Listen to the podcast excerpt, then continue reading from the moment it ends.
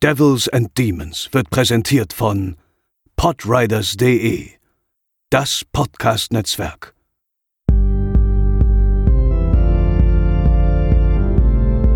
They're coming to get you, Barbara.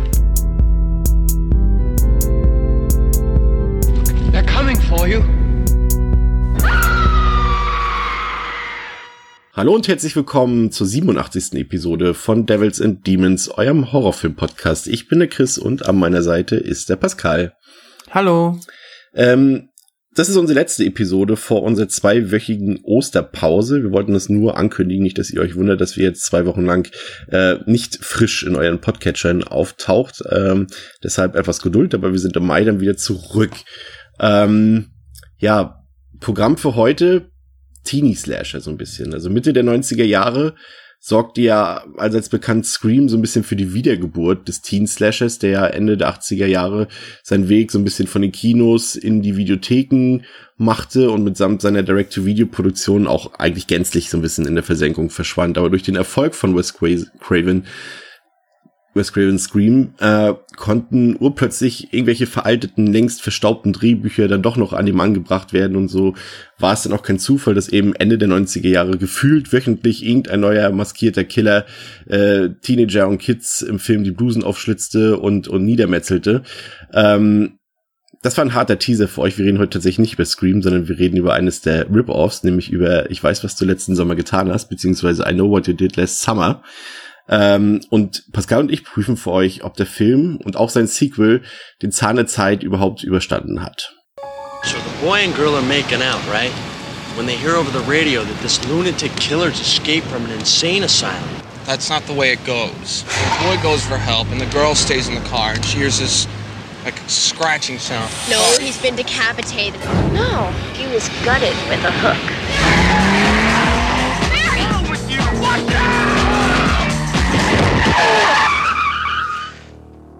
Oh my god. I think he's dead. We can't just leave him here. Oh, tell me, little Miss Prelaw, what's the charge for manslaughter? We make a pact.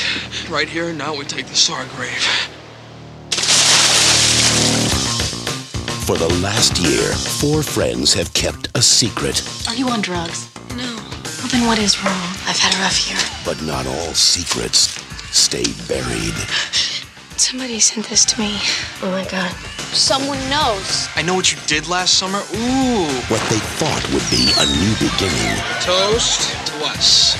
is becoming a dead end. Somebody tried to kill you last night. We have to go to the police. If he wanted me dead, he could have done it. And the mistake they made It was an accident. There was no accident. It was murder. What if he's still alive? Hey! What are you doing here?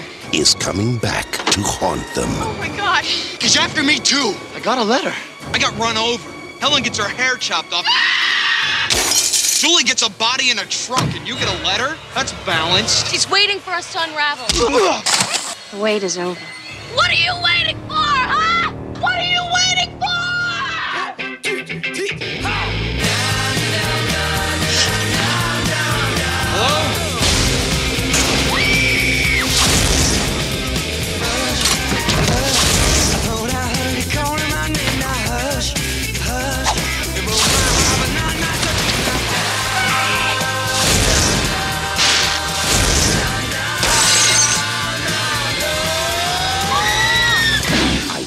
You did last summer. Ja, Pascal, ich gehe davon aus, äh, wir sind beide gleich alt und sind, haben, glaube ich, auch so ein bisschen ähnliche Horrorerfahrungen gemacht. Ich gehe davon aus, das war jetzt nicht dein erstes Mal. Das Sequel tatsächlich schon. Das habe ich äh, bisher noch nie gesehen. Hat auch nie immer groß sonderbar das große Interesse dran. Aber äh, den eigentlichen Film habe ich glaube ich schon zwei oder dreimal gesehen, ja. Ja, I Know What You Did Last Summer ähm, aus dem Jahre 1997 ähm, war tatsächlich ein ziemlicher Überraschungserfolg damals. Hat 17 Millionen Budget gekostet, was jetzt auch nicht niedrig ist für einen Horrorfilm, Mhm. hat aber mit 125 Millionen Dollar am Boxoffice eingespielt, hat eine IMDb-Wertung von 5,7 von 10 und eine Letterboxd-Wertung von 2,7 von fünf. Ähm, normalerweise gibt's ja hier immer eine Kaufempfehlung von mir, äh, beziehungsweise einen Hinweis, wie ihr euch die Filme äh, möglichst ungeschnitten und in bester Qualität angucken könnt. Ungeschnitten, ja, die deutschen Blu-rays, die es sowohl als Doppelpack ähm, als auch einzeln gibt, sind ungeschnitten, freigegeben ab 16 Jahren, qualitativ nicht unbedingt empfehlenswert. Also ähm, die Scheiben gehören ja noch so, so ein bisschen so zur ersten Blu-ray-Welle überhaupt, die damals über uns geschwappt ist. Und das merkt man teilweise schon. Also da sind äh, viele Artefakte drauf, der Schwarzwert ist furchtbar. Ähm, das Bild generell ist nicht so der Hit. Also klar, also für den Preis, die kosten durch beide irgendwie um die sieben Euro, äh, kann man da jetzt nicht so viel falsch machen, aber seid gewarnt, das ist jetzt nicht unbedingt ähm, qualitativ besonders ja, empfehlenswert. Ähm, ja, der Film, Regie geführt, Jim Gillespie, ähm, hat er kleinere Filme gemacht. Das war tatsächlich hier sein größter, hat ansonsten noch den, ja, hm, könnte man es auch Slasher nennen, ich bin mir nicht ganz sicher, aber äh, wenn ein Film in der Vita von Sylvester Stallone am ehesten den Titel Slasher verdient, dann äh, Detox, der ja auch damals völlig untergegangen ist, ähm, zählte ja damals zu Stallones Zeit, in der er hauptsächlich ja wirklich äh, Direct-to-Video-Produktionen gedreht hat, die alle gefloppt sind, also wirklich sein absoluter Tiefpunkt äh, in der Karriere. Und äh, dann hat er noch einen anderen Film gemacht, der Venom heißt, der jetzt auch nicht sonderlich äh, großen Bekanntheitsgrad erlangt hat. Im Gegensatz, Pascal, zu der Darstellerriege dieses Films, die ja, wenn wir das Erscheinungsjahr betrachten, also äh, Mitte, Ende der 90er Jahre, Jennifer Love Hewitt, Freddie Prince Jr., Ryan Philippi, äh, Sarah Michelle Gellar, also es hätte theoretisch, also vielleicht qualitativ können wir gleich noch drüber reden, aber rein von den Namen her hätte man eigentlich keinen besseren Cast für die Zielgruppe zusammenstellen können, oder? Nee, auf, äh, auf jeden Fall. Allein dadurch schon, dass die halt natürlich einerseits und da soll mich das jetzt mal nicht trügen, aber die müssten doch allerseits auch schon zu dem Zeitpunkt einen enormen Bekanntheitsgrad mit reingebracht haben. Ich glaube auch Buffy lief schon, oder? Ja, weißt du? Also, also, also Jennifer Love Hewitt war auf jeden Fall damals schon so ein aufstrebender äh, Star, könnte man meinen. Äh, ja. Ryan Philippi war kurz davor, also es, es kam, glaube ich, ein, ein, oder zwei Jahre später kam Eiskalte Engel dann damals in mm. die Kinos und Freddie Prinze Jr. hat ja quasi zur damaligen Zeit war ja ein absoluter äh, Teenie- oder Girly-Schwarm. Damals hat ja äh, nahezu in jeder Teenie-Komödie eine wie keine, keine wie eine, eine wie die andere, mm. wie auch immer mitgespielt und Sam Michelle Geller, klar, war der größte Star hier im Cast, also Buffy äh, hatte damals 97 äh, definitiv noch nicht den Höhepunkt äh, erreicht, äh, was jetzt die Einschaltquoten und alles andere angeht, aber äh, sie war auf jeden Fall in aller Munde und, und als TV-Star komplett bekannt. Lustigerweise hat man den Darstellern allen ja wirklich große Karrieren äh, prognostiziert, aber so richtig bekommen hat sie dann keiner von denen. Und ausgerechnet Johnny Galecki, der äh, hier ja nur eine ganz kleine Nebenrolle in dem Film hat, ist der, der heute mit äh, seiner Rolle als Leonard in The Big Bang Theory quasi Millionen über Millionen verdient, ne? was damals garantiert nicht zu ahnen war ja, also jetzt weiß ich auch nicht, was eine Sarah Michelle Geller bei Buffy da am Ende mit rausgetragen hat, aber ich würde mal alleine, dadurch, dass natürlich halt Big Bang Theory auch schon so absurd, also enorm populär ist, würde ich mal davon ausgehen, dass tatsächlich der durch die Bank erfolgreichste Darsteller hier aus dem Film wirklich Johnny Galecki ist, was ist witzig ist, weil den habe ich halt auch halt ich kannte ihn halt schon von früher aus Roseanne und für mich hat aber generell so, weil ich jetzt auch nicht so viele von diesen Teenie-Komödien und so weiter kenne, hat so der ganze Cast für mich, und das ist nicht mal negativ gemeint, aber ich habe das immer so mit einer, das ist für mich eher so eine Sitcom-Riege, auch oder so eine TV-Riege vielmehr. Ich kann das gar nicht so richtig erklären, weil ja auch viele von denen natürlich auch in vielen Filmen mitgespielt haben, auch Johnny Galecki. Aber ich habe da immer so, für mich war das immer so, ja, weiß nicht, so ein bisschen Beverly Hills 90210, keine Ahnung. Ich habe die immer irgendwie damit verbunden. Ich weiß auch nicht warum. Ja, das ist tatsächlich ein guter Punkt. Ist, also ich finde, es wirkt teilweise wie eine Grusel-Episode von äh, Beverly Hills 90210, dieser Film. Ja, ähm, geschrieben äh, wurde das Skript von keinem geringeren als von Kevin Williamson, der ja äh, auch in den 90er Jahren wirklich äh, sehr erfolgreiche äh, Drehbücher geschrieben hat, eben für den eingangs angesprochenen Scream oder The Faculty, aber vor allem, und das war so ein bisschen sein Startschuss in seine Karriere, eben äh, auch das Screenwriter für Dawson's Creek tatsächlich, die ja damals vor allem bei uns eher weniger, aber in den USA super erfolgreich war. Und so Stoffe für Teenager, das äh, hatte Williamson schon immer drauf. Ähm, Pascal, I know what you did last summer. Worum geht's eigentlich? Die vier frisch gebackenen Highschool-Absolventen Julie, Helen, Barry und Ray feiern ausgelassen am Strand von Southport, einem kleinen Fischereidorf. Auf der Rückfahrt vom Strand geschieht ein tragisches Unglück. Vom lauten und rüpelhaften Barry abgelenkt, übersieht Ray einen Mann auf der dunklen Straße und fährt diesen über. Aus Angst davor, dass ihnen die Schuld für diesen Unfall gegeben wird, rufen sie nicht die Polizei, sondern schmeißen den für tot befundenen Mann ins Meer und schwören sich darauf ein, niemanden jemals von diesem Vorfall zu erzählen. Genau ein Jahr später kommt Judy vom College zurück nach Hause und erhält einen Brief ohne Absender, in welchem geschrieben steht, ich weiß, was du letzten Sommer getan hast. Das soll nur das erste von vielen Ereignissen sein, welches der Gruppe klar macht, dass sie doch nicht ungeschoren mit der Sache davonkommen soll, wie gehofft. Ähm, mir ist tatsächlich damals nicht so bewusst ähm, gewesen, dass eigentlich diese komplette ähm, Eingangssequenz, äh, die du ja auch hier in der Inhaltsangabe schon schon ähm, so ein bisschen vorgestellt hast, tatsächlich äh, ja der stärkste Teil des Films ist, ähm, weil er eben das einzige ist, was er, was ihn so ein bisschen unterscheidet, vielleicht von von ähnlichen ähm, Genre-Produktionen aus der damaligen Zeit. Also äh, klar, wir haben auch hier so ein bisschen, das ist ja auch immer so ein, so ein Slasher-Thema, so ein Feiertag. Der wird zwar jetzt nicht im Titel genannt, aber letztendlich ist ja der 4. Juli. Ähm, ja, sowohl hier als auch im Sequel ähm, das Tagesdatum und irgendwie der, der Aufhänger, auch wenn er mit der Geschichte letztendlich nicht so viel zu tun hat, aber das ist halt so dieses äh, New Year's Day, Friday the 13th, Halloween, mm. whatever. Ding. Ähm, die Handlung spielt im kleinen Küstenstädtchen in Southport und das ist alles so ein bisschen idyllisch und man, äh, ja, die Küste spielt zwar so ein bisschen eine Rolle, aber eigentlich hat das Ganze so ein bisschen eine Dorfmentalität, so mit so ein bisschen Dorffest und so könnte man das vergleichen. Da gibt's auch diese Wahl zu dieser Croker Queen und äh, yeah das so, so, so, so Miss Neustadt an der Gleve so ein bisschen. Genau. Und äh, da sind unsere vier Hauptfiguren, äh, du hast sie namentlich erwähnt, Helen, äh, Julie, Ray und ähm, Barry. Und ja, sind angeblich sowas wie Freunde, das merkt man nicht unbedingt in diesem Film. Also außer so ein paar kleinen äh, Sekunden merkt man das. Ansonsten sind die eigentlich auch die ganze Zeit nur am Diskutieren und Streiten.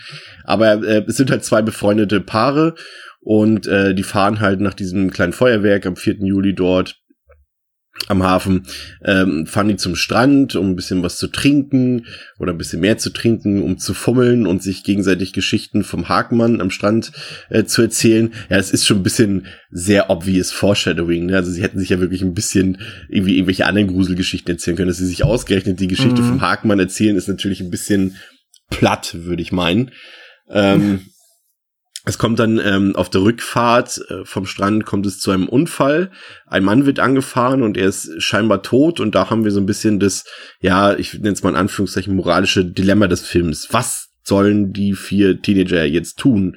Sollen sie ja. die Polizei rufen? Sollen sie das äh, verschweigen? Sollen sie es, äh, ja, sollen sie die Leiche beseitigen? Was sollen sie tun? Ähm, wie fandst du das? Ähm, generell auch die Diskussion und die, die, die Argumente, die die vier Leute dort gefunden haben dafür?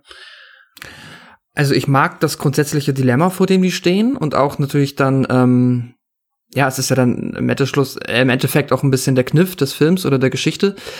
Und es ist halt einfach nur wirklich eine, ein blödes Dilemma, weil sie diskutieren das ja und haben ja auch durchaus recht, wenn sie sagen, okay, natürlich müssten wir die Polizei rufen. So, das ist das, was jetzt so laut Gesetz, ne, das ist jetzt von dir verlangt, mach das. Aber natürlich, wie, das kannst du ja nicht rekonstruieren. Da gibt's ja in dem Sinne keine Zeugen. Und gut, sie könnten zu viert bezeugen, dass halt äh, sie nicht Schuld haben. Aber wenn halt durch Barry verursacht das ganze Auto irgendwie voll durchgesogen mit Schnaps ist, ob dann irgendwie, und das ist ja nicht mal das Auto von Ray, dem Fahrer, sondern das Auto von Barry, klar, dann ist das natürlich ein Problem.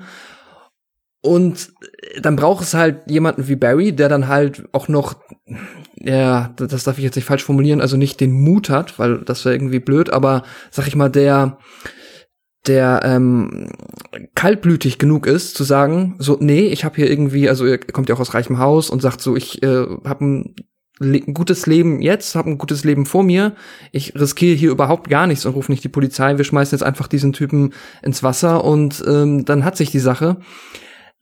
Das ist auch cool. Ich finde es, glaube ich, alleine ein bisschen schade, dass halt das alles so dieser komplette Diskurs, weil die sind sich ja nicht wirklich einig. Also man merkt ja von Anfang an, Julie ist dagegen, Ray ist so ein bisschen, ja, hm, ja, hm, ja gut, dann ist so er wie weg. in allen beiden Filmen über die komplette Laufzeit. Ja, genau. Und ähm, die äh, Freundin von Barry, die Helen, gespielt von Sarah Michelle Geller, die ist dann halt eher auf der Seite von ihrem Freund, aber das wird alles so ein bisschen mehr über so Aggressivität und ähm, Einschüchtern gelöst. Und da tut es am Ende dann fast schon weh, dass man halt merkt, so ja toll, also ein, die wollte das ja eigentlich nicht mal wirklich, die Julie, und am Ende ist es jetzt passiert. Ja, aber grundsätzlich ist das, und da hast du auch schon ähm, gesagt, das ist mitunter halt die stärkste Sequenz des Films, ist das schon echt ein, ähm, ja, mal einfach ein abwechslungsreiches Ausgangsszenario und einfach eine spannende Szene in dem Moment, weil du dich halt selber fragst, was würde ich tun? Ist halt nicht so leicht. Barry manipuliert ja die Gruppe auch so ein bisschen. Also er setzt sehr wirklich gezielt auch unter Druck, indem er ihnen sagt, ja, und was ist mit eurem Leben und wollt ihr euch das versauen, mhm. was euch bevorsteht? Und dabei denkt er natürlich vor allem egoistisch, ähm, vor allem nur an sich selbst. Ja. Ich fand diese, diese Diskussion tatsächlich etwas zu lang, weil eigentlich relativ früh in dieser Diskussion die Standpunkte der vier Leute eigentlich klar sind. Sie aber sich trotzdem noch irgendwie minutenlang darüber streiten. Und in ein Punkt, der tatsächlich eine gravierende Schwäche ist an, an beiden Filmen, also man muss hier an dieser Stelle nochmal dazu sagen, es gibt tatsächlich auch noch irgendeinen so komischen äh, Direct-to-Video-Drittteiler, der aber eigentlich nichts hiermit zu tun hat. Deswegen klammern wir den heute als auch generell, glaube ich, für uns selbst auch aus. Ähm, aber mh, mm, ja, das Scriptwriting äh, überlässt irgendwie nichts dem Zufall, würde ich mal sagen. Also es ist tatsächlich so, ich habe hab hier mal eine Szene und nachher in, in, der Fortsetzung auch noch eine zweite Szene äh, exemplarisch mal rausgesucht und das wäre hier die eine, dass natürlich eben ähm, der eine Typ, der eben äh, auf dem Fest äh, schon angesprochen hat, der von Johnny Galecki gespielt wird, natürlich zufällig, da kommt irgendwie stundenlang kommt da kein Auto vorbei und dann kommt eins vorbei. Mhm. Das ist mhm. natürlich zufällig. Äh, Max gespielt von Johnny Galecki, der ja so ein bisschen schmierig ist und ja auch äh, was von Judy will und so weiter, dass er jetzt zufällig dort in der Szenerie vorbeikommt und äh, sie dann äh, das auch noch ja irgendwie lösen müssen, dieses Problem, das ist mir ein bisschen zu viel. Also da kommt nachher noch was, was noch viel schlimmer ist im zweiten Teil als, als Musterbeispiel dafür. Aber da hat der Film so einige Sachen, also das wirklich so, das halt nur drin ist, weil es im Skript drin stehen muss, aber nicht, weil es irgendwie Sinn oder äh, Sinn ergibt oder logisch ist, ne? Mm. Ja, das stimmt. Also da hat der Film auch handwerklich einfach vom Scriptwriting, ähm, haben beide Filme, der zweite mehr als der erste, noch äh, einige schwere Schnitzer. Ja. ja. Ähm, unsere jugendlichen äh, Straftäter bringen hier äh, dann diesen Mann, den sie dort überfahren und beziehungsweise angefahren haben, zum Hafen und äh, wollen die Leiche ins Wasser rollen, als der Mann plötzlich lebendig wird und auch noch die Croker Queen Krone von Helen mit sich nimmt, was natürlich ein ähm, ja eine Spur wäre, beziehungsweise ein jetzt fehlt mir das Wort mal wieder ein Indiz? ein Indiz wäre, um auf die äh, ja die Ursache beziehungsweise auf die Täter dieses äh, Mordfalls, in dem Fall ist es noch kein Mordfall, weil der Mann ja scheinbar noch lebt, ähm, zurückzukommen und, und Barry springt dann mit ins Wasser und äh, sorgt dafür, dass der Mann scheinbar doch tot ist und äh, nimmt auch die Krone an sich. Und äh, dann beschließen die vier Freunde eben diesen Pakt, den du schon angesprochen hast, dass äh, niemand von ihnen je wieder ein Wort darüber verlieren wird.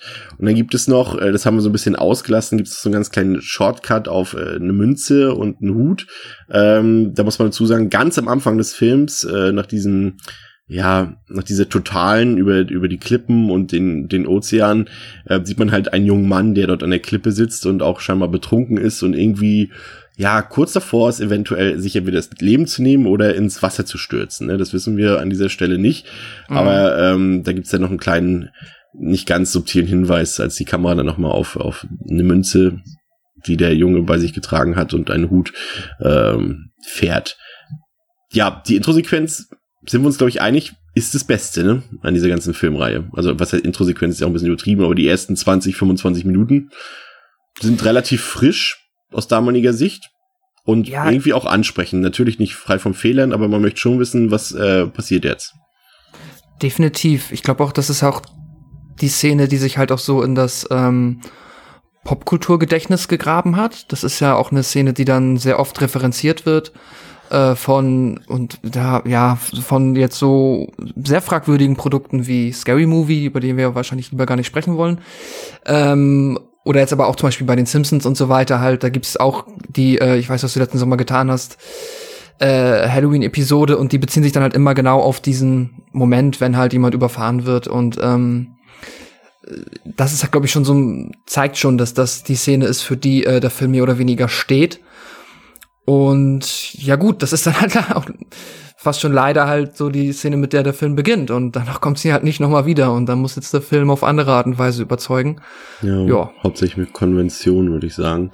Also ähm, die Story setzt dann ein Jahr später ein, es ist äh, der Vortag zum 4. Juli, also der 3. Juli und alles hat sich irgendwie geändert und alles, was die, die Jugendlichen sich so vorgestellt haben, ist irgendwie nicht eingetroffen, Wünsche haben sich nicht erfüllt. Ähm, Julie kommt zurück vom Studium, hat dort jetzt Semesterferien und wirkt komplett wie verändert. Also sie macht überhaupt nicht mehr den Eindruck, den sie eben äh, zu Beginn des Films hatte. Sie ist auch schlecht im Studium, obwohl uns vorher eindeutig auch verkauft wurde, dass sie schon eine Streberin ist.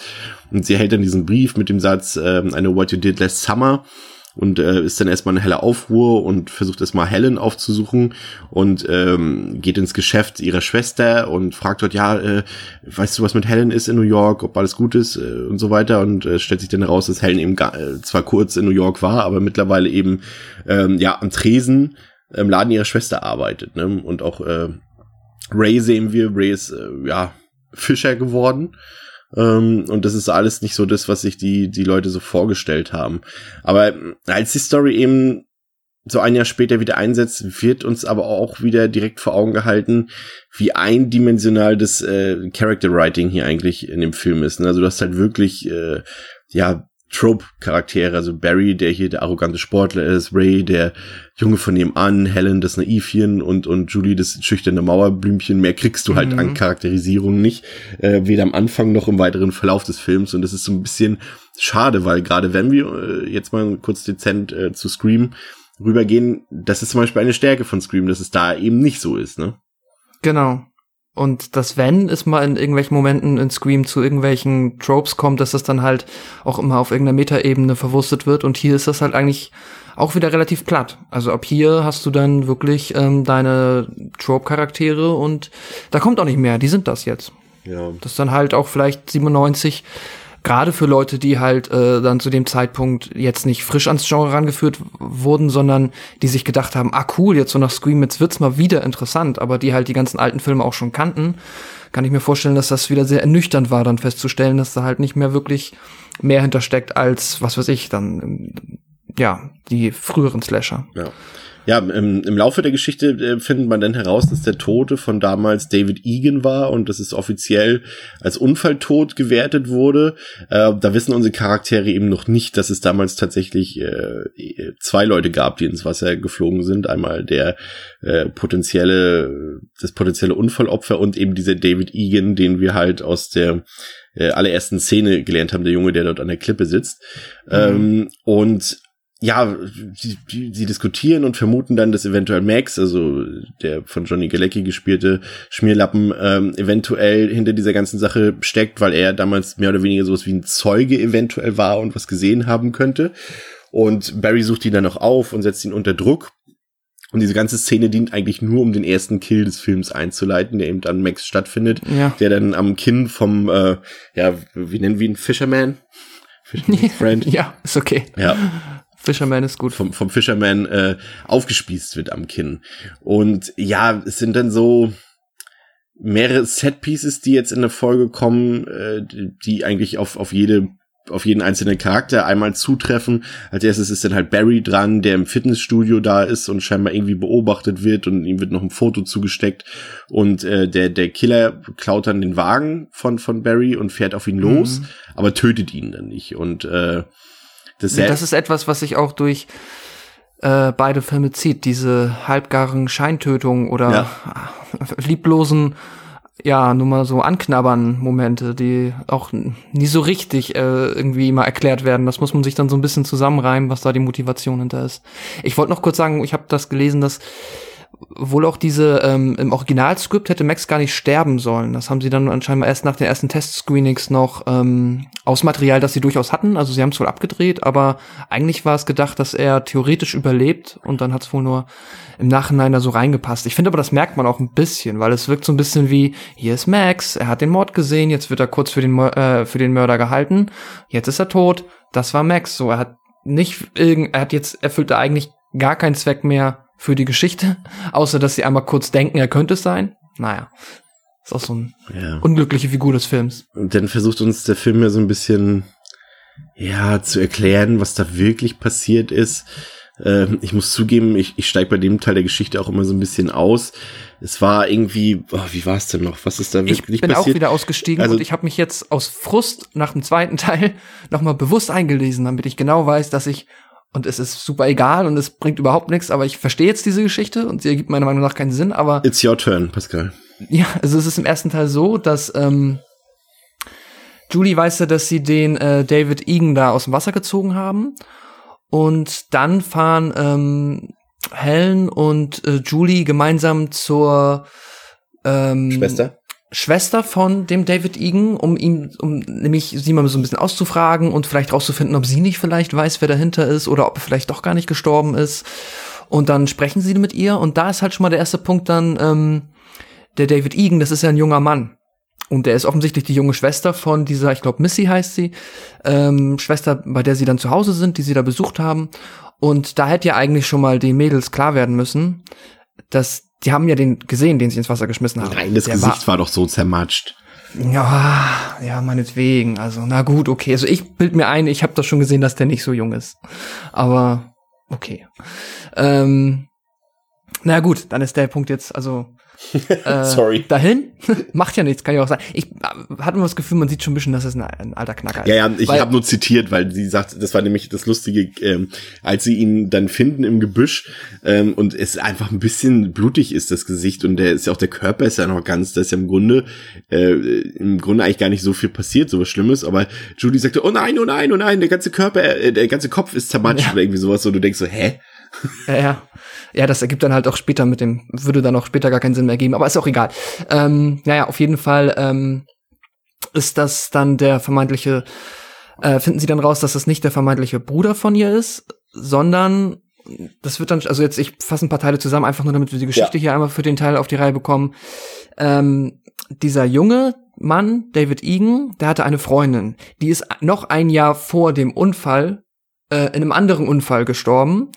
Und der Vater, wenn ich es richtig verstehe, wollte jetzt an dem Abend, wo der Unfall passiert ist, glaube ich, David Egan umbringen, der sich Genau. dann aber selber umgebracht hat. und ist stattdessen dann vom Auto überfahren worden. Ja. Und deswegen, und wir finden später noch raus, dass der, ähm, das kann man jetzt auch ruhig sagen, ist ja kein Spoiler, Ben Willis heißt der Vater von der Freundin von dem David, ähm, der hat halt ja natürlich schon das Motiv, also die Motivation gehabt, eh jemanden umzubringen. Und auch sonst, werfen wir später noch einiges auf den Kerbholz, also der war von vornherein auch nie irgendwie eine gute Person. So, das finde ich auch schon mal noch in Anführungszeichen wichtig, aber ähm, Ähm, ja, War, war es denn so, dass, äh, dass David sich runtergestürzt hat? Wird das genau gesagt oder äh, hätte es auch sein können, dass es eben doch der Fisherman war, der ihn äh, darunter gestürzt hat? Oder wird Das wird, glaube ich, nicht so richtig klar, aber dadurch, dass, es ist mir eben auch immer aufgefallen, dass du es erwähnt hast, dadurch, dass es ja schon den Anschein macht, dass er, der junge Mann da wartet und wirklich es so aussieht, als ob er sich vielleicht gleich selbst da reinstürzt. Äh, Es kann auch sein, das wird aber, glaube ich, in dem Film nie hundertprozentig erwähnt. Es könnte sein, dass auch ähm, David Egan ihn schon selber dann umgebracht hat oder sich da vielleicht mit ihm verabredet hat, um ihn dann da irgendwie ins Wasser zu hauen. Weiß man nicht. Aber so oder so waren die auch nicht zufällig an dem gleichen Ort. Aber es ist auch ehrlich gesagt nicht so wichtig. Und wer ist eigentlich Billy Blue? Aber das an anderer Stelle.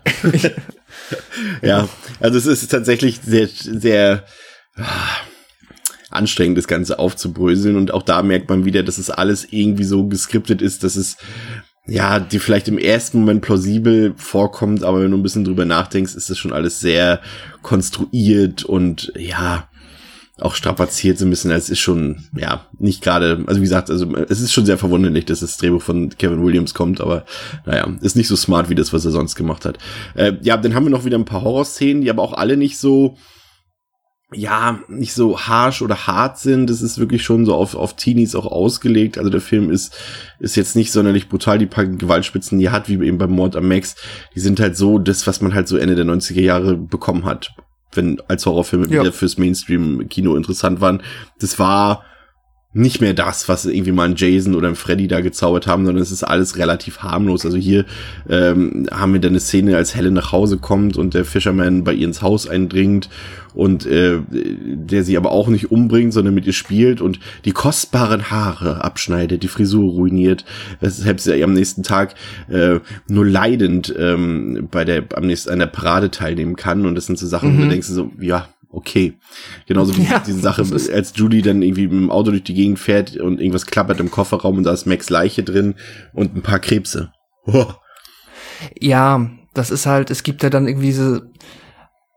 Also was auch ein bisschen ein Problem ist, und das machen halt andere, haben halt andere Slasher vorher schon besser gelöst, ist so diese Tatsache, dass ja auch dieser nun auch nicht super unauffällige Mörder, der sich jetzt ja, also ich sag mal, wir sehen den Mörder ja immer in seinem ähm, langen, dunklen Regenmantel mit so einem ins Gesicht gezogenes Cape und der wirkt jetzt halt dann vom Hafen abgesehen auch nicht sehr unauffällig.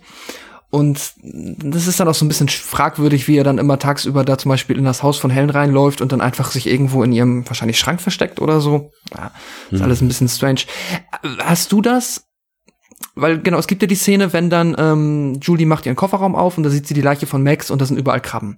Dann läuft sie einmal irgendwie, glaube ich, ins Haus von Barry, holt die ähm, beiden da ganz schnell raus und dann gehen sie zum Kofferraum und dann ist er leer. Ja, So eine ähnliche Szene gibt es im zweiten auch. Ja. Und es macht den Anschein, dass es eine Halluzination war oder dass halt in jedem Fall der Mörder gerade noch die Leiche entfernt hat. natürlich. Aber ja, was natürlich? Zweiteres. Ja, aber dann nicht mit den Krabben. Dann ist, die haben, Oh. zeigen ja dann, sie, ja, nee.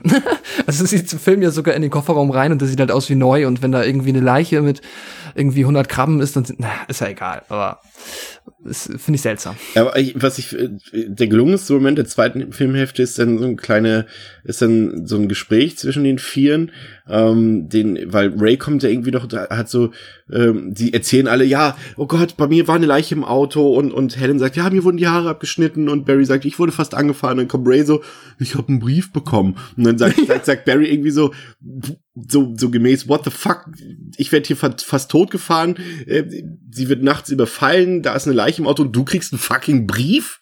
So, das war, das, war, das fand ich ganz charmant, das war echt witzig, muss ich sagen. Das stimmt, das war lustig. Ich, meine Lieblingsszene aus dem äh, aus der zweiten Filmhälfte ist dann tatsächlich die Verfolgungsjagd von ähm, äh, Helen, welcher ne? Helen Ja. genau Helen vor dem Mörder versucht zu entkommen. Die ist wirklich cool, die Szene, ja, das stimmt. Ja.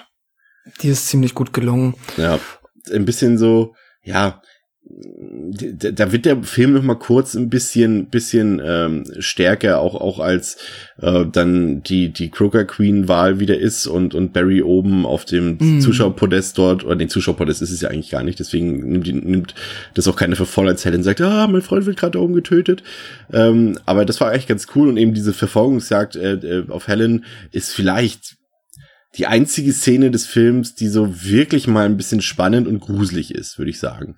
Mm. Weil man muss zugeben, der Film ist nicht sonderlich schaurig oder auch nicht wirklich spannend, weil man auch nie so, also erstmal ist dieses, diese Konstruktion halt viel zu anstrengend mit David Egan und hier und da und man will eigentlich gar nicht wissen, wer der Fisherman so richtig ist. Man will irgendwie dieses Rätsel gar nicht gelöst haben, so. Das ist einfach Mhm. irgendwie uninteressant und deswegen lebt der Film jetzt nicht gerade von seiner Spannung und ähm, auch der Showdown auf dem Boot, wie hat dir der gefallen? Ja, mediocre, also der war jetzt irgendwie nicht sonderlich schlecht, aber das ist halt dann auch, ja, auch das hat man halt, man schlechter man das besser gesehen, aber es ist halt äh, ganz nett, keine Ahnung. Also ich mag diesen Raum mit den, ähm, wenn sie dann, also wenn Julie in diesen Eisraum äh, reinläuft und dann dort die Leichen entdeckt, das ist immer ganz cool. Ähm, und ganz am Ende ist es halt auch ganz witzig, wie sie dann halt ihm wie einem Piraten die Hand äh, da durch diese äh, äh, Takelage irgendwie entfernen. Ist auch ganz nett. Aber da ist dann halt auch nicht mehr. Da wird dann halt viel geschrien, er läuft hinterher, er versucht immer irgendwo reinzukommen, sie verbarrikadiert sich irgendwo und dann ist es auch recht schnell am Ende. Ja. Wie, wie fandst du die Frisur von Jennifer Love Hewitt? War, war das nicht der seltsamste Filmpony, den du je gesehen hast? Also diese drei Haare vorne, die so eine Art Pony darstellen sollten. Ich fand das richtig weird. Das Ja, hat sie irgendwie sie- entstellt, so ein bisschen. Ja, weil ich glaube, sie sollte absichtlich halt auf ähm, komplett aus der Spur gebracht irgendwie dargestellt werden. Anders kann ich es mir halt nicht erklären. Ich meine, was wiederum, also weiß ich nicht, ob man das jetzt dem Film vorwerfen kann oder wie auch immer. Er ist ja schon, das fällt an der Rolle der Helen ganz gut auf, dass sie, ich glaube, sie hat vier Outfits im Film Ja. und die werden signifikant knapper, bis sie am Ende dann eigentlich schon fast nur noch, also dann danach hätte eigentlich der Badeanzug noch gefehlt. Äh, da wird eh immer sehr viel äh, mit äh, Freizügigkeit gespielt und ja, ich hatte immer das Gefühl, dass sie bei Jennifer Love Hewitt versucht haben, sie da ein bisschen äh, da so ein bisschen den Glanz rauszubekommen, bewusst, um sie halt so ein bisschen abgefuckt darzustellen. ich finde, das Hauptproblem dieses Films ist so ein bisschen, ja, ist, ist so der Mangel an Tempo. Ne? Der Film ist ja nicht sonderlich lang, aber man hat irgendwie immer das Gefühl, dass viele Szenen unnötig lang gestreckt sind und sich so ein bisschen wie Kaugummi ziehen und auch so, dass viele Ideen auch eins zu eins aus Scream übernommen wurden, nur in schlechter. Ich meine, das kann man den Macher nicht verbieten. Das war halt der, der die diese Rolle, der das ganze Subgenre wieder ins Rollen gebracht hat. Und Kevin Williams hat das ja auch selber mhm. geschrieben. Dann kann er sich auch selber äh, selber abschreiben. Aber man muss dann halt eben auch damit rechnen, dass dieser Film dann eben auch mit Scream verglichen wird. Und da schneidet der Film halt maximal durchschnittlich ab, finde ich. Also fast ja. so ein bisschen sondern auch so ein bisschen das, das Production Value oder das vor allem auch die audiovisuellen Qualitäten vergleicht, da ist eine What You Did Last Summer ja schon fast wieder ein B-Movie, ne? Ja. Also ob das, das halt heute noch ins Kino kommen würde, zweifle ich mal an. Ja, das stimmt. Und ähm, ja, der Film verläuft sich halt einfach so ein bisschen in seiner Fokussierung. Halt, du hast es auch schon gesagt.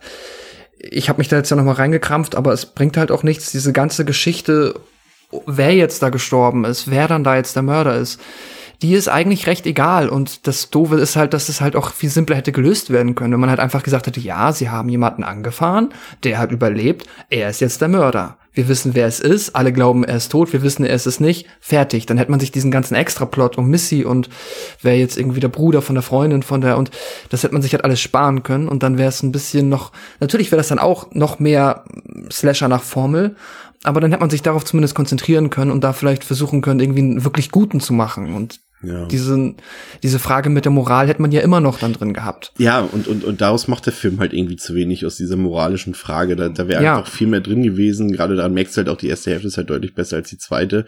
Aber ja, und auch was, wenn der Film dann halt wirklich schon straight in den, in den konventionellen Slasher übergeht, dafür fand ich ihn irgendwie auch zu ernst, weil die, die Story ist halt nicht so wirklich ernst zu nehmen, finde ich. Dafür ist sie halt zu konstruiert.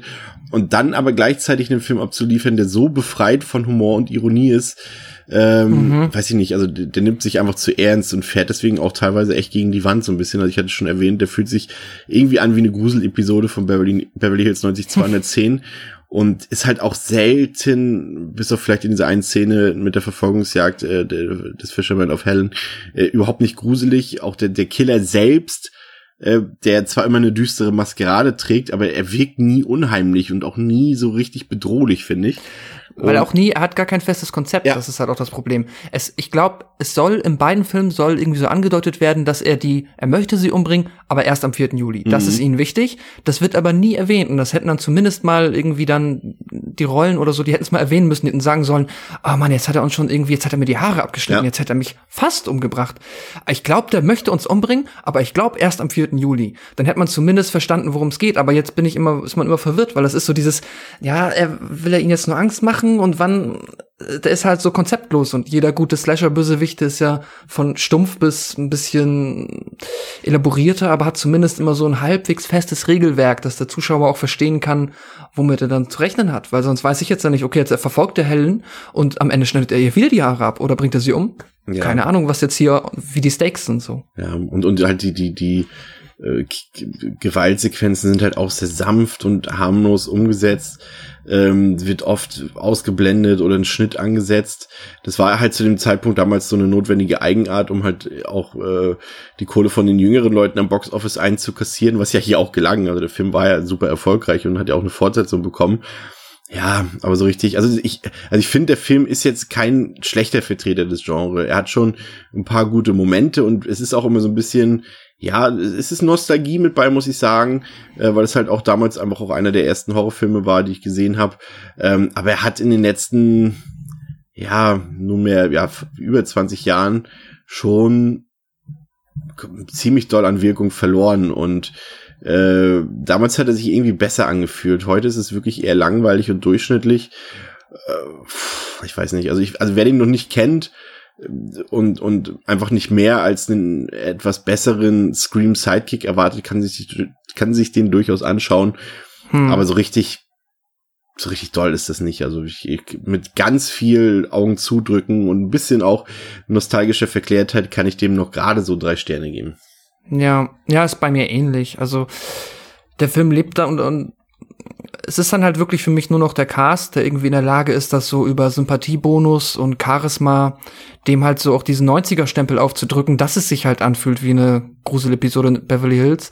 Weil dadurch hat es dann für mich noch so einen gewissen Restcharme, der halt irgendwie da erhalten bleibt und weil ich mir das dann, ein, aber es ist halt meine nostalgische Verklärtheit, ist dann halt der Grund, warum ich ihn mir gerne angucke, weil ich halt dann es witzig finde, zu gucken, wie die dann, die jungen Teens halt im Ende der 90er aussahen, wie man halt so dieses 90er-Flair irgendwie ähm, da rüberbekommt. Das finde ich ganz okay und die Schauspieler an sich sind halt charismatisch. Deswegen habe ich dem jetzt auch drei Sterne gegeben.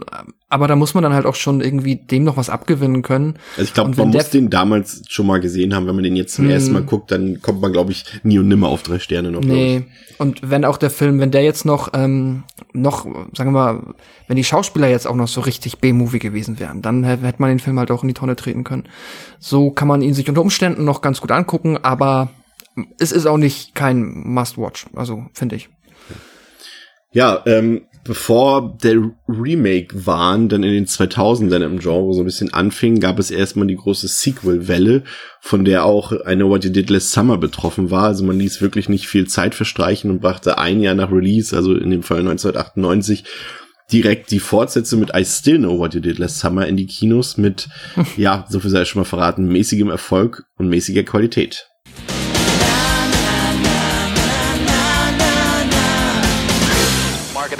Magic 96.7 radio. Oh my god! Yes. Just one magic. Yes. Oh, wait, quick, get away.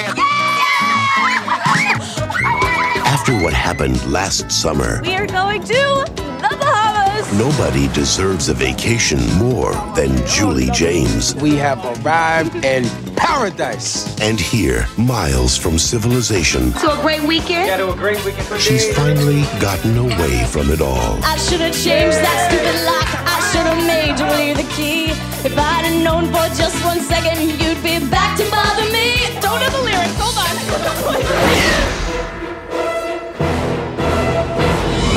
he did something to the screen. I said, What are you talking about? But she can never escape her past. It's happening again. What? Because there are some secrets. There, there was a body in there. Cool. I am not going crazy. He's here. Who? Who is here? And there are some fears. Hey, Julie, you see any dead bodies out there? Two summers ago, we hit Ben Willis with our car and then we threw his body in the water. Can you not tell me the whole story? I'm your best friend. That will haunt her forever. I want off this island. That's not possible. This time. We're all gonna die! It's gonna kill us one by one! There's no getting away. Come on!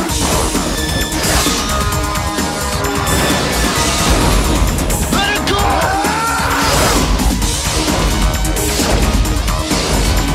If you want me bad, come and get me! I'm right here! He's out there. I still know what you did last summer. Get hooked again.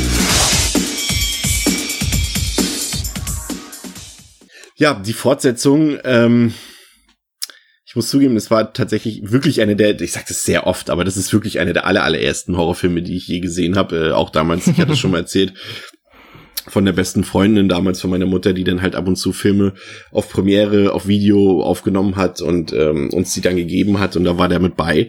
Und ähm, wenn ich eben schon so ein bisschen nostalgische Brille auf hatte, hier habe ich sie noch mehr auf, ähm, weil ich den Film damals super fand, als ich den gesehen habe. Es muss so keine Ahnung, 2000 oder so gewesen sein. Ich glaube, damals liefen die Filme so zwei Jahre später auf Premiere nach Kinostart, glaube ich. Ähm, ja, aber das sehen viele Leute nicht so. Ich, ehrlich gesagt, so viel sei schon mal verraten, heute auch nicht mehr. Ähm, aber äh, ja, Film IMDb 4,6, also schon mal hm, deutlich schlechter als der erste Teil. Letterbox sogar nur 2,1.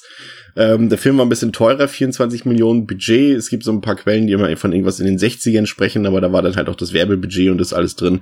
Reines Produktionsbudget äh, 24 Millionen und hat, ja, vielleicht nicht super enttäuschende, aber dann doch eher zurückhaltende 44 Millionen Dollar eingespielt. Regie geführt hat hier Danny Cannon, der ansonsten an bemerkenswerten Filmen nur wieder auch einen Film mit Sylvester Stallone gedreht hat, tatsächlich, nämlich den ersten, äh, die erste Judge Dredd Verfilmung. Ähm, Im Cast sind uns erhalten geblieben Freddie Prince Jr., Jennifer Love Hewitt und dazu gekommen sind die damals ebenfalls recht angesagten Mackay Pfeiffer und Sängerin Brandy. Pascal, worum geht's in der Fortsetzung? Ein Jahr nachdem Julie und Ray Ben Willis Eispickel entkommen konnten und dieser von der Polizei für tot befunden wurde, gewinnt Julie zusammen mit ihrer Freundin Carla im Radio eine Reise für vier Personen auf die Bahamas. Zusammen mit Carlas Freund Tyrell und Julies Kumpel Will treten sie die Reise an, während Ray, welcher es nicht rechtzeitig geschafft hat, zurückbleiben muss. Vor Ort muss die Reisegruppe feststellen, dass die Bahamas außerhalb der Saison alles andere als gemütlich sind. Der Besitzer des Hotels stellt die Gruppe darauf ein, dass sie sich auf eine Woche voller Regen und Stürme gefasst machen kann. Während Ray versucht, so schnell wie möglich ein Boot zu kapern, um die Gruppe zu warnen, werden schon die ersten Inselbewohner auf unangenehme Weise Zeuge davon, dass Ben Willis vor einem Jahr nicht gestorben ist und weiter nach Rache sind.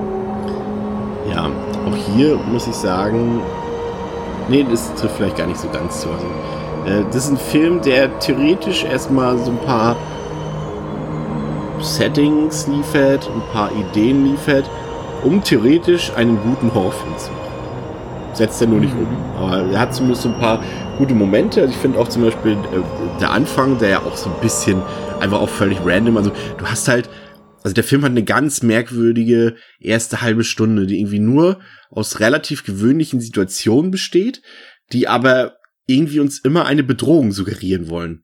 Du hast halt am ganz am Anfang eine, eine Traumsequenz von Julie, ähm, in, in der sie in, in der Kirche ist und eine Beichte ablegt äh, und dann ihr gegenüber natürlich der Fisherman sitzt.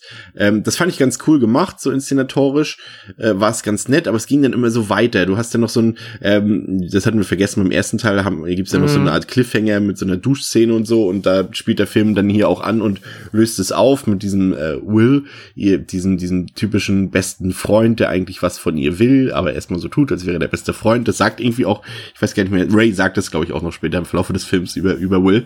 Und er sagte Ja. noch, hattest du wieder diesen Traum unter der Dusche? Und sie meinte so, nee, einen anderen und so. Und das, äh, ja, keine Ahnung. Also Julie ist sie auf jeden Fall äh, immer noch am College und sie ist auch immer noch mit Ray zusammen. Die beiden führen so eine Fernbeziehung und ähm, das ist so diese, diese erste Teil, dann geht's auch gleich weiter, auch wieder mit so einer komischen Sequenz, die so Misch aus Halluzination, Traum und echt ist, uns auch wieder irgendeine Gefahr suggerieren will. Das sehen wir Julie, wie sie in ihr Studentenwohnheim geht, sich schlafen legt und plötzlich haben wir eine Tür, die aufgeht und äh, man, Hm. man vermutet natürlich äh, zunächst nicht, dass das, das dass irgendjemand Bekanntes sein könnte. Nein, es muss natürlich wieder ein Eindringling sein. Vielleicht aus Julies Sicht sogar verständlich, weil sie ja eben die Erlebnisse hatte aus Teil 1 und der Film äh, macht dann so eine kleine Gruselsequenz und hier da ein Geräusch, da ein Geräusch und, und Julie sieht nach. Und äh, dann gibt's einen großen Jumpscare und es ist natürlich nicht der Fisherman, sondern äh, Carla, ihre beste Freundin, eben gespielt von der Sängerin Brandy. Und es ist schon alles so ein bisschen nervig, ne? Vor allem auch diese, es gibt ja dann auch noch diese Szene in der Disco, die ist auch so, das sind immer so, so, so Teaser-Szenen, ne? Aber eine hätte doch gereicht. Warum muss es gleich drei so eine geben, bevor äh, der Film irgendwie versucht, eine Handlung aufzubauen? Was ihm nicht gelingt. Ja. Schon mal verraten.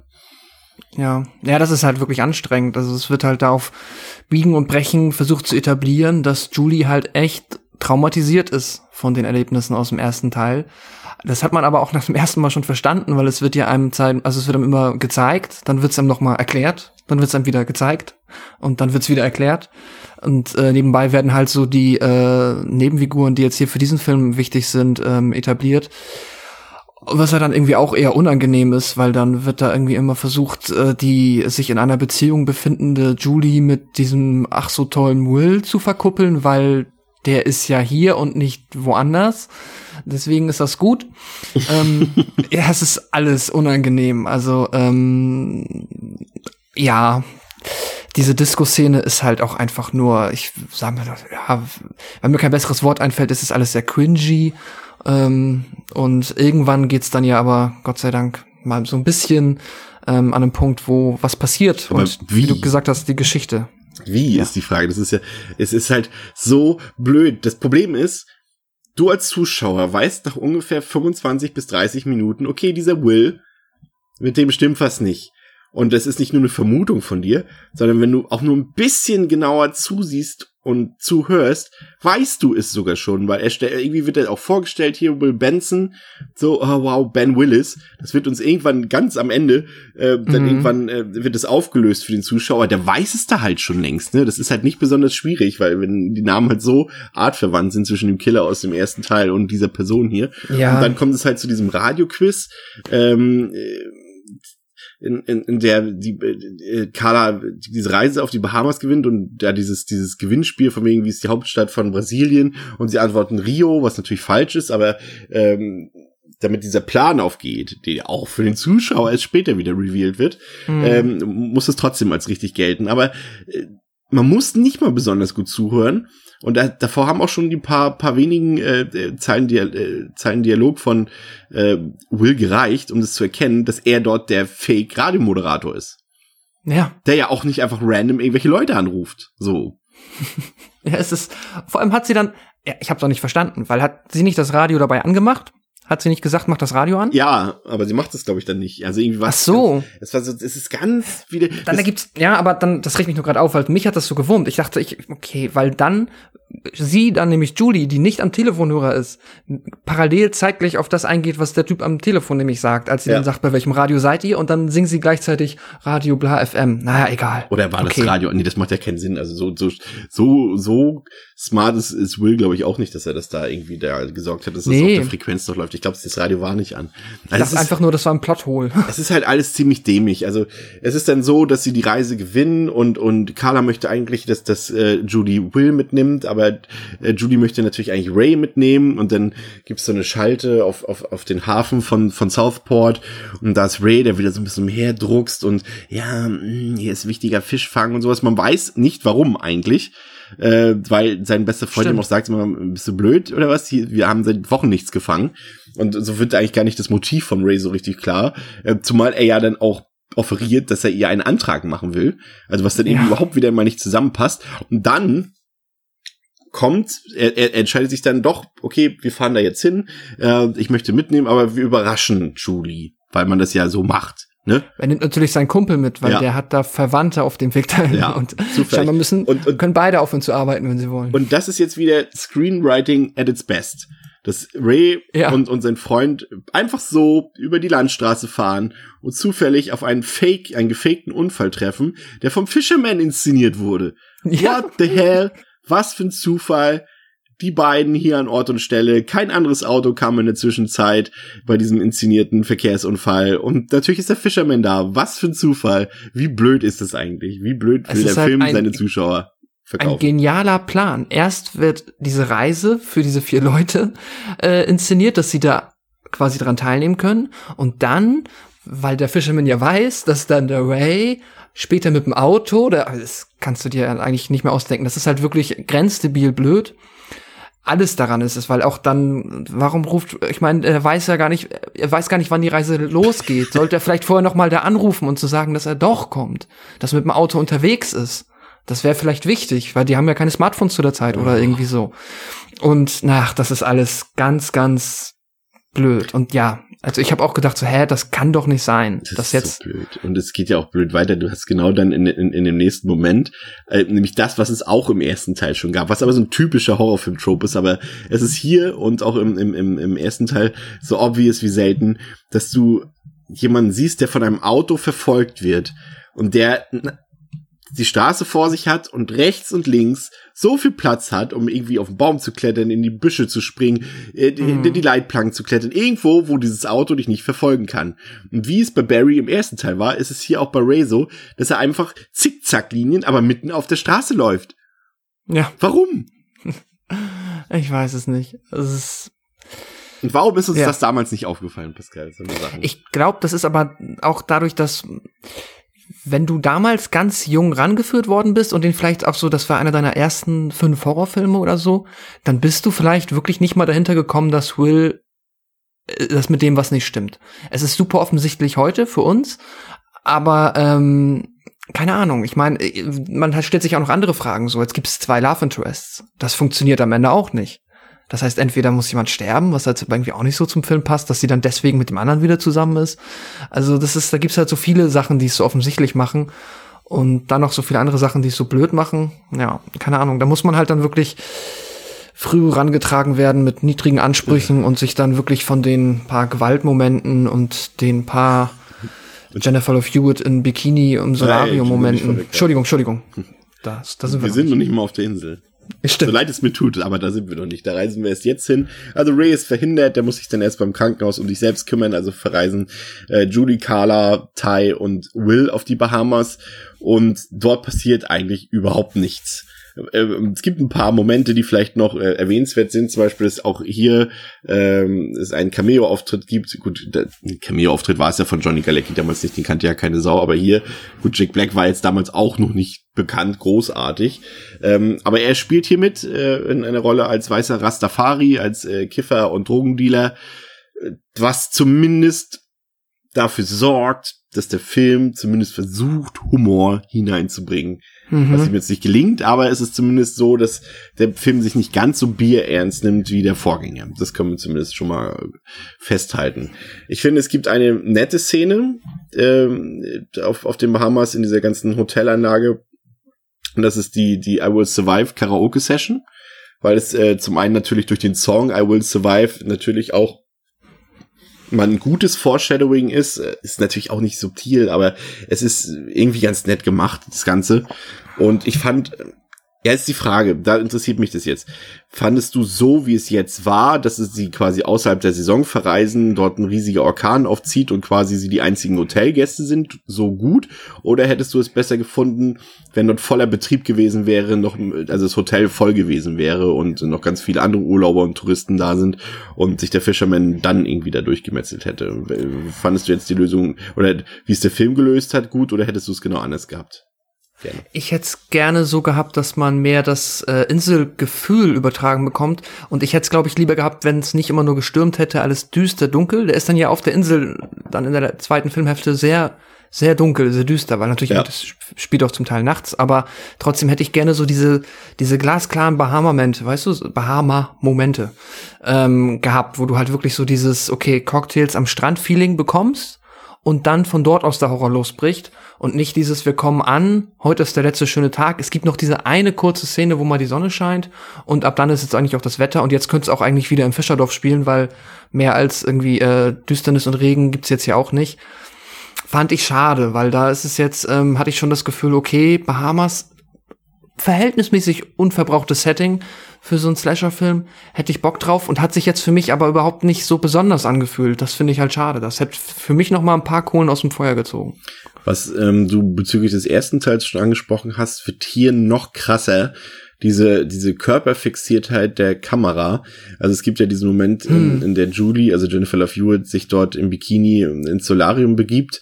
Und das ist eine mega unangenehme Szene, in der die Kamera ihren Körper so derartig begafft, einfach von, vom Hacken äh, äh, bis zu ihren Brüsten so, so, so an, an ihrem Hintern vorbei und an den Beinen so ganz langsam hochgeht, was rein was storytechnisch und was auch immer überhaupt keinen Sinn macht, sondern wirklich nur dazu dient, hier, guck mal, das ist unsere Hauptdarstellerin, mhm. ist sie nicht heiß? Ich bin mir nicht ganz sicher, ob das kann, kann, mir, kann mir jetzt äh, Jennifer Love Hewitt wahrscheinlich nur selber beantworten, was sie nicht tun wird, aber ähm, ich glaube trotzdem, sie wollte das so drin haben. Weil, ich weiß jetzt nicht genau, auf den Soundtrack kommen wir gleich noch zu sprechen. Äh, eine der, schon mal vorweg, eine der wenigen positiven Sachen des Films.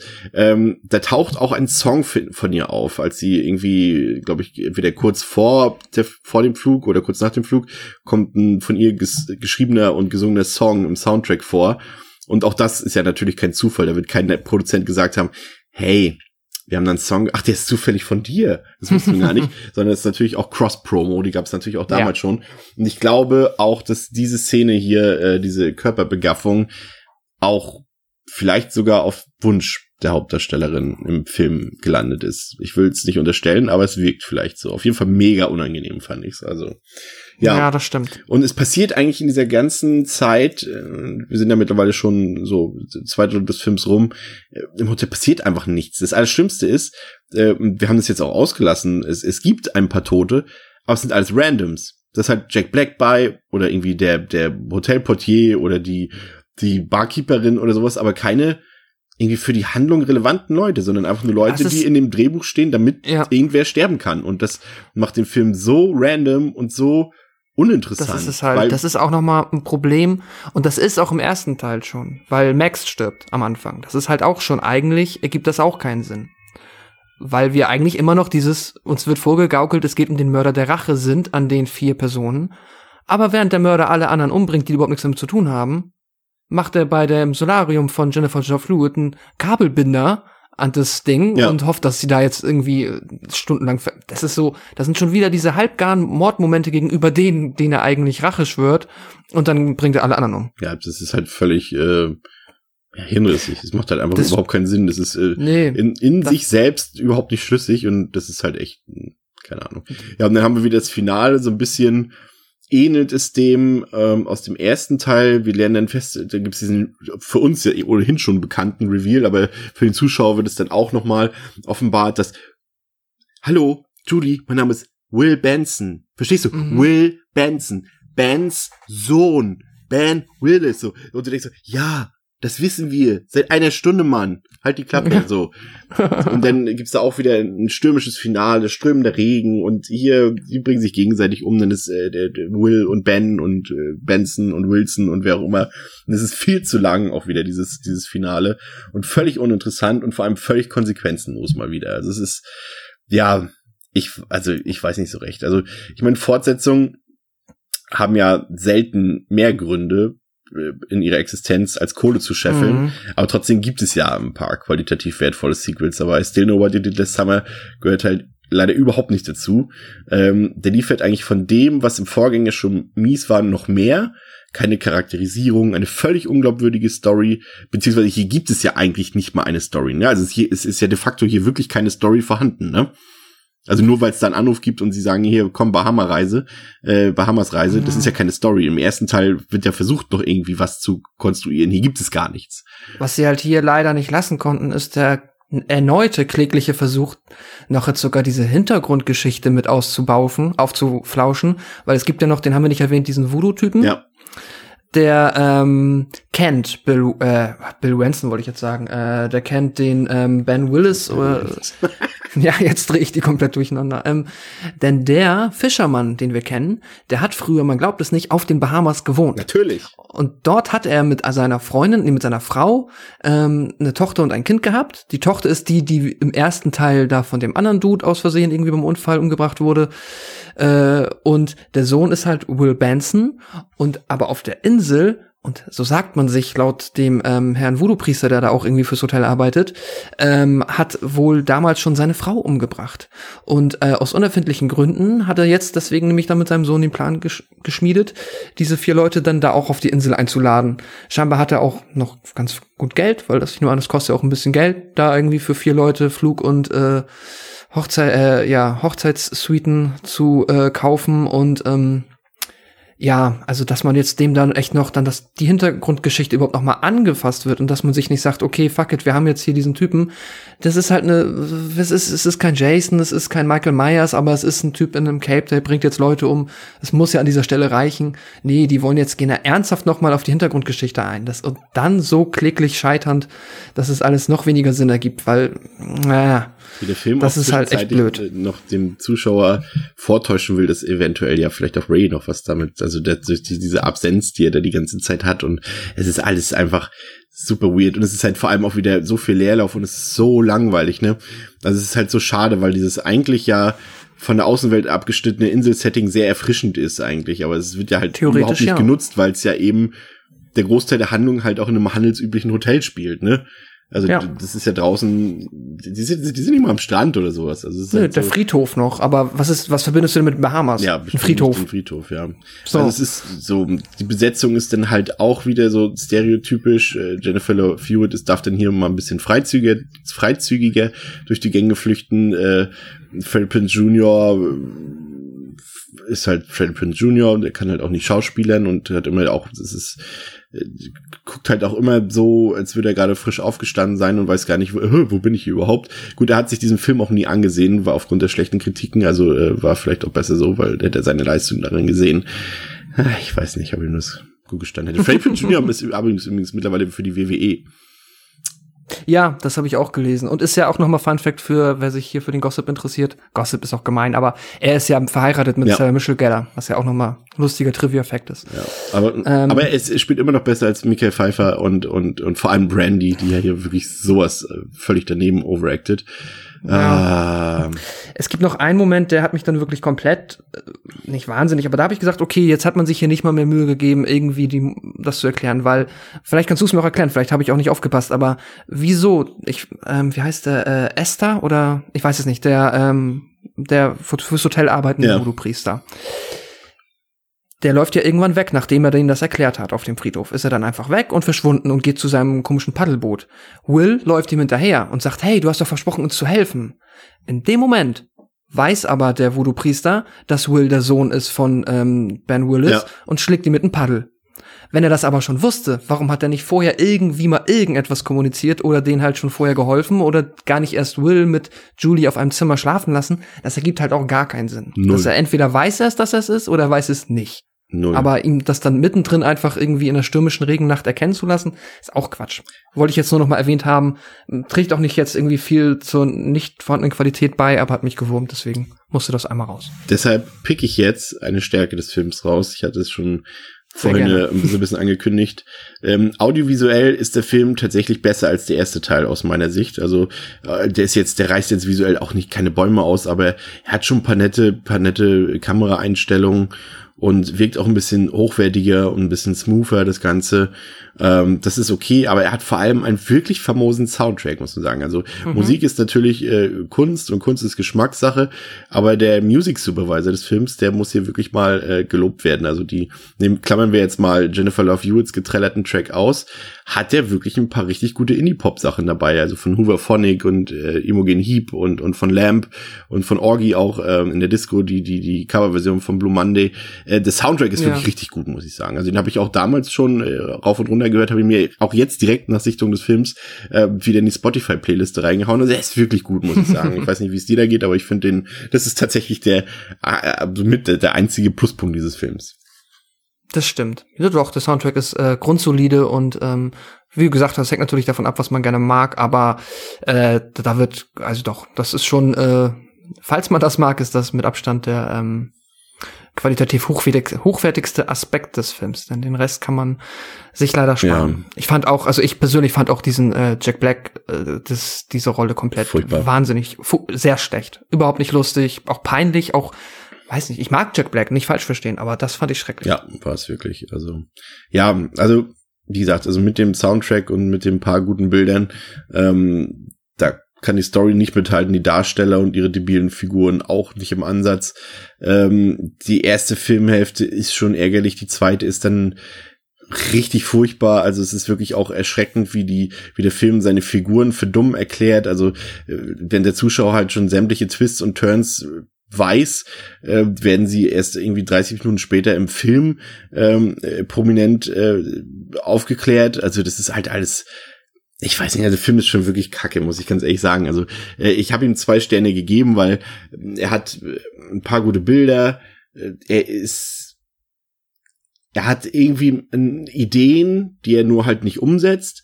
Und er hat einen guten Soundtrack, deswegen gebe ich ihm noch zwei Sterne. Aber der Film ist wirklich schon echt ärgerlich, muss man wirklich, wirklich sagen. Mhm. Also es gibt keinen Grund, sich den Film eigentlich anzugucken. Wirklich nicht. Gibt es Nee. einfach nicht. Also man könnte nicht mal unbedingt sagen, großartig aus Just for Fun. Ähm, nee. Also das ist sehr unterdurchschnittlich. Also man, klar, man kann jetzt gucken, wenn man den ersten geguckt hat, kann man den zweiten halt auch noch mitnehmen. Aber der, weiß nicht, es gibt ja halt so, wenn zum Beispiel ähm, die Wrong Turn Filme, die sind ja auch schlecht, aber sie sind halt irgendwie kurzweilig schlecht. Und das hast Mhm. du hier überhaupt nicht. Das zieht sich alles ewig in die Länge und du kriegst als Zuschauer gar nichts dafür. Eben nicht mal wie bei Wrong Turn noch ein paar äh, äh, krasse Kills. Äh, hast du hier halt auch nicht. Der ist halt auf dem Gewaltniveau. Ja, ist ja sogar noch ein bisschen lascher fast. Ne? Gut, es gibt zumindest in der Szene, in der Jack Black stirbt, wird zwar ein bisschen rabiater, aber ansonsten, ja, ist es auch relativ harmlos alles. Zumindest aus heutiger Sehgewohnheit. Also, zwei Sterne, Ja. weiß ich nicht. Also, es wird von Mal zu Mal noch schlechter. Ja, ich habe dem auch zwei Sterne gegeben, alleine aber halt wirklich für die, ähm, ja, für die, sag ich mal, grundsätzliche Produktionsqualität, die da jetzt durchaus ja im Rahmen ist. Und dann, um noch mal ein paar positive Sachen rauszupicken, ich fand jetzt von den ganzen versuchten Humorspitzen, ähm, fand ich die von dem Tyrell noch mit am lustigsten. Da gab es so ein paar Momente, wenn er irgendwie, ja, wenn sie dann, äh, die Freundin von ihm sich dann irgendwie so zwei Küchenmesser raussucht und er fragt dann, ob er irgendwie den Mörder damit buttern will. Das fand ich noch irgendwie ganz lustig. Und dann, also ich mochte auch den Moment, ich glaube, dann erzählt er ganz lange was und ich so doch alle verrückt und das ist alles ganz schlimm hier. Und dann gibt's einen coolen Kill, wenn er halt relativ unerwartet halt einfach von hinten äh, ähm, die, ähm, den Pick, also den Haken durch den Brustkorb bekommt und alle schreien. Das fand ich noch ganz cool. Ähm, und auch so die Kills von Jack Black und so weiter, die waren alle in Ordnung, das war auch okay. Aber alles, was halt sonst drumherum eigentlich der Film äh, versucht, geht halt äh, absolut schief. Und ich glaube, am meisten gelacht habe ich noch in dem Moment, als der mutige Ray auf stürmischer See mit seinem gerade gekaperten Oh. Boot versucht, die Bahamas zu erreichen, um rechtzeitig auf dem Friedhof aufzuschlagen. Denn er hat gehört, dass, beziehungsweise er hat miterlebt, wie Ben Willis noch lebt. Und deswegen ist seine Frau auf den Bahamas jetzt. Ich weiß es nicht. Es ergibt gar keinen Sinn. Vor allem, wie er, er weiß ja nicht mal, dass der Typ jetzt auch dahin will. Eigentlich könnte er sich doch freuen, wenn, wenn er das alles nicht weiß, denkt er sich doch, oh Gott sei Dank ist meine Freundin auf den Bahamas, da wird er ja wohl nicht zufällig auch noch Ja, das erscheinen. ist, ja, und Gott, das kommt ja auch noch dazu. Ja. Also es ist, Ja. nee, komm, lass uns aufhören mit, lass, bitte Ja, aufhören. okay. Also Leute, ich glaube, äh, sowohl Pascal als auch ich, wir haben uns so ein bisschen von diesem Rewatch ein bisschen mehr versprochen. Ähm, ich weiß nicht, also wir können das glaube ich gar nicht mehr so wirklich empfehlen. Selbst den ersten halt können, kann man sich eigentlich nur noch wirklich angucken, wenn man ihn damals schon mal gesehen hat. Ähm, ansonsten erwartet halt nicht mehr als unterdurchschnittliche bis maximal durchschnittliche Stasher-Kunst, in Anführungszeichen. Also das sind Filme, die heute halt auch nicht mehr im Kino landen würden. ne? Also, ah, ich weiß nicht so recht. Also, wenn man Langeweile hat, guckt euch das an. Oder wenn ihr nochmal jetzt äh, das, was wir euch erzählt haben, nochmal so ein bisschen anhand des Films äh, Revue passieren lassen wollt, okay. Aber ich glaube, wir sind uns beide einig, eine wirkliche Empfehlung können wir für beide Filme nicht mehr aussprechen, oder? Nee, auf keinen Fall. Okay. Das soll es für heute gewesen sein und für die nächsten zwei Wochen. Wir hoffen, es hat euch gefallen. Gebt uns gerne Feedback, wo auch immer. Wir lesen alles. Ähm, antworten nur nie. Nein, Quatsch. Aber frohe Ostern wollten wir euch wünschen. Habt eine schöne Zeit, genießt die Feiertage. Wir machen jetzt zwei Wochen Pause und melden uns dann im Mai mit ganz vielen tollen Sachen und auch wieder tollen Gästen dann mal wieder äh, zurück. Bis dahin, schaut Horrorfilme. Bis zum nächsten Mal bei Devils and Demons.